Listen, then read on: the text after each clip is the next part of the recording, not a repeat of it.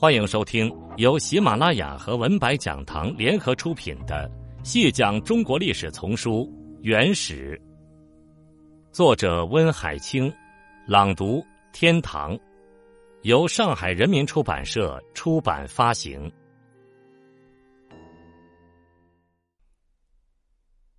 第七集，成吉思汗在统一蒙古高原、立国漠北之后。将目光转而投向蒙古高原以外更为广大的外部世界。除一二零七年派遣长子竹赤向北方出征沃伊腊、吉利吉斯等森林和驯鹿部落外，成吉思汗向外征服的主要方向有两个：一个是南方的农耕定居文明区，主要是西夏和金；另一个是往西征服中亚地区，主要针对的是花剌子模国。西夏是由党项人所建立的一个政权，其统治范围主要是以今宁夏地区为中心，包括今甘肃、青海、内蒙古等部分地区在内。该国地处河西走廊地区，正位于农牧交错地带。自一零三八年李元昊建立西夏政权以来，西夏利用自身有利的地缘优势，周旋于两宋、辽、金等大国之间。维持着独特的政治地位。西夏统治的地域主要属于唐代河西节度使所统辖的范围，宋、辽、金多以河西之名来称呼西夏政权。蒙古人因俄而称之为和珅，又由于宋人、契丹人、女真人多称党项人为唐古，蒙古人便称其为唐兀惕。西夏曾先后六度。遭蒙古人入侵。一二零五年，成吉思汗击败乃蛮部，曾顺势率军攻破西夏边境堡寨拔利吉里，并突入洛斯城，抢走不少西夏民众和无数的骆驼、羊、马等牲畜，后又迅速退回漠北。这是蒙古人第一次入侵西夏，属短暂劫掠性质，西夏损失不大。一二零七年，成吉思汗以西夏不肯称臣纳贡为由，再次领兵入侵西夏，攻破克沃罗海城及乌拉海城（今内蒙古自治区乌拉特前旗的乌拉山西北路），大肆抢掠，西夏为之震动，挥兵抵抗，蒙古军未敢深入，第二年便撤军离去了。一二零九年秋。成吉思汗计划攻金，不过为了消除来自西南方向的可能威胁，他发动了对西夏的第三次入侵。此次进攻西夏，蒙古军一路遇到顽强抵抗，僵持数月后，才进抵西夏国都中兴府（今宁夏银川）。西夏守军严防死守，蒙古军队于是引黄河水灌城。西夏国主在求援金国无果的情况下。只好向蒙古人献女纳贡，表示臣服。成吉思汗达到了消除西南侧翼威胁的目的。自此，西夏常被蒙古人所意识，被迫协助出征金国，金夏关系变得更加紧张了。通常，为了表示臣服，投降者都要向蒙古人尽几项基本的义务：一是要入晋。即每两三年定期赴漠北朝见蒙古大汗；二是要入质，即将自己的儿子送到大汗身边充当人质。这些质子被编入大汗的护卫军，轮番入职，不仅要保护大汗的安危，还要服侍大汗个人生活的方方面面。同时，作为大汗身边的亲信，他们还参与国家大事的讨论。甚至作为钦差大臣被派往各地。三是要纳贡，即每年要向蒙古人缴纳一定额度的贡赋，还得随时应付蒙古人的不时需索。四是要从征，即派遣军队随从蒙古人出征。一二一七年，成吉思汗计划进兵西域，就曾要求西夏出兵从征，不过遭到拒绝。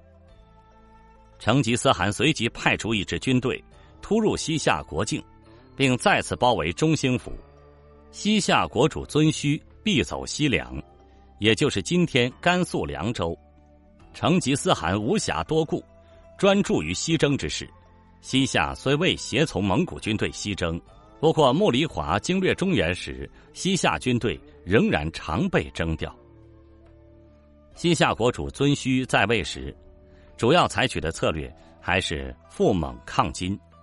由于这一政策屡屡为蒙古方面的强硬所扰，使得西夏认识到自己不过是蒙古灭金中的一颗棋子而已。公元一二二三年底，遵顼将皇位传给次子德旺，德旺改变富蒙抗金的策略，于次年与金议和，达成兄弟之国的盟约。这一举措自然遭到蒙古人的强烈回应。一二二四年秋。木华黎之子伯鲁和受命率军攻击西夏，俘获西夏大将塔海，掳掠牲口数十万而去。一二二五年，成吉思汗西征结束，回到漠北蒙古本土。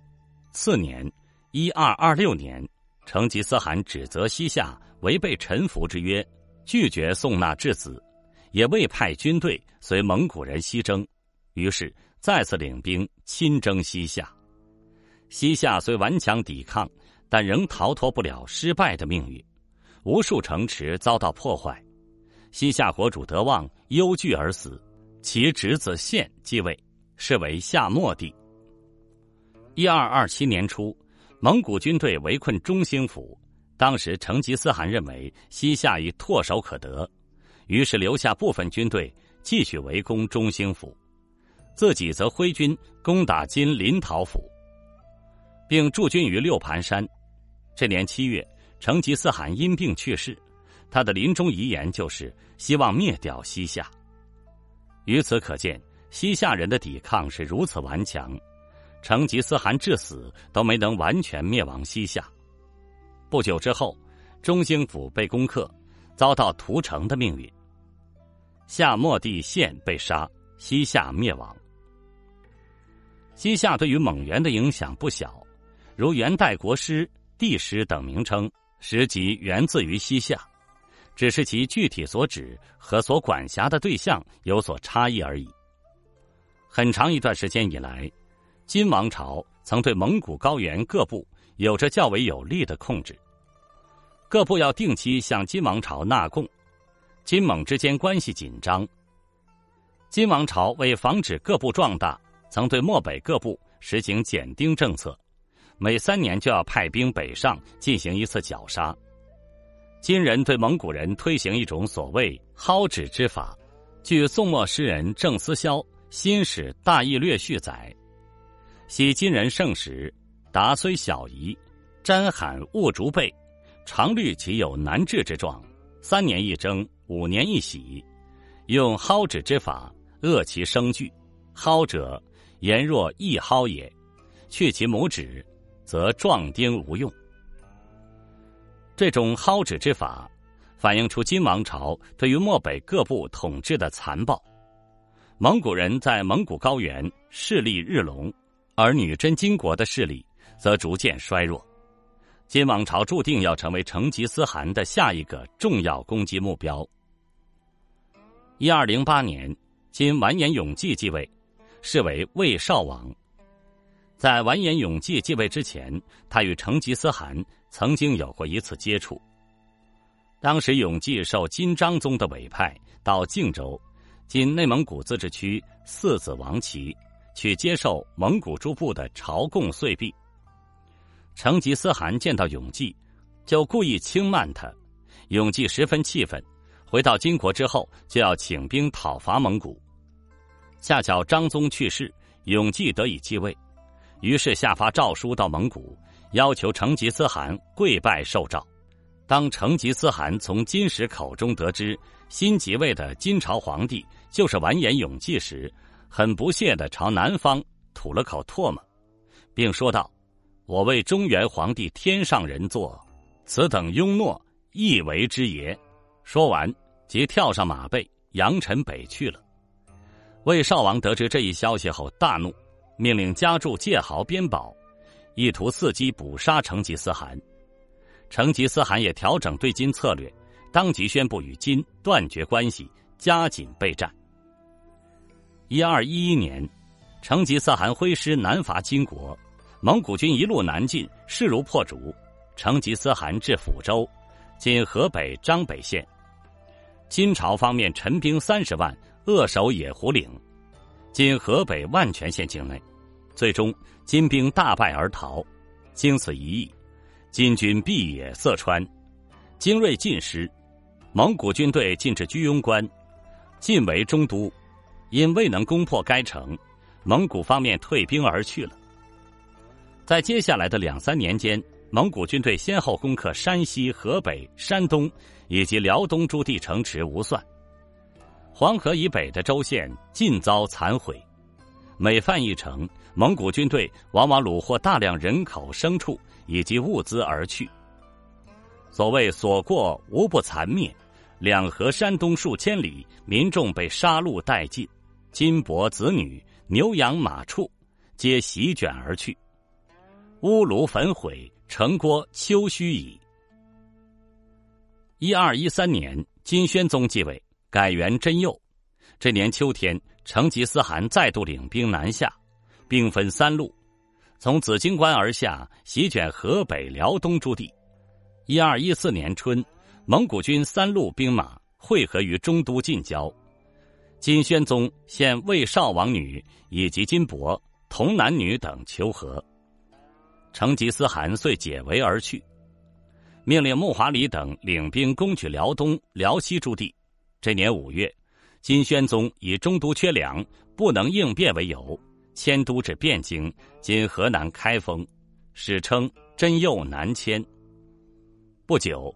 今中都附近发生哗变，原金守将石抹明安等引蒙古兵入中都，今留守中都主帅弃城而逃。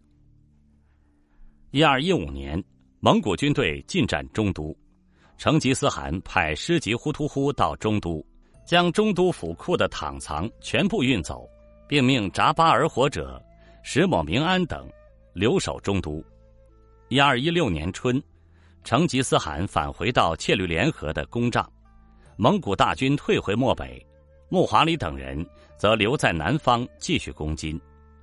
一二一六年前，由成吉思汗领导的对金战争是蒙古灭金过程的第一个阶段，他基本以掳掠为主，兵行而过，蒙古人并没有在所夺取的原金所属的州县之上建立起有效的统治机构。蒙古军队撤离之后，部分州县首令由金朝方面重新任命，另有一部分州县则为所在地的地方武装势力把持。这些占有州郡的地方武装势力，我们今天多以世侯来称呼他们。这些世侯完全效力于蒙古人，或周旋于金蒙之间，或游走于蒙宋之间，逐渐发展成为金元之际华北地区的。重要支配力量。听众朋友，这一集就为您播讲到这里，感谢您的收听。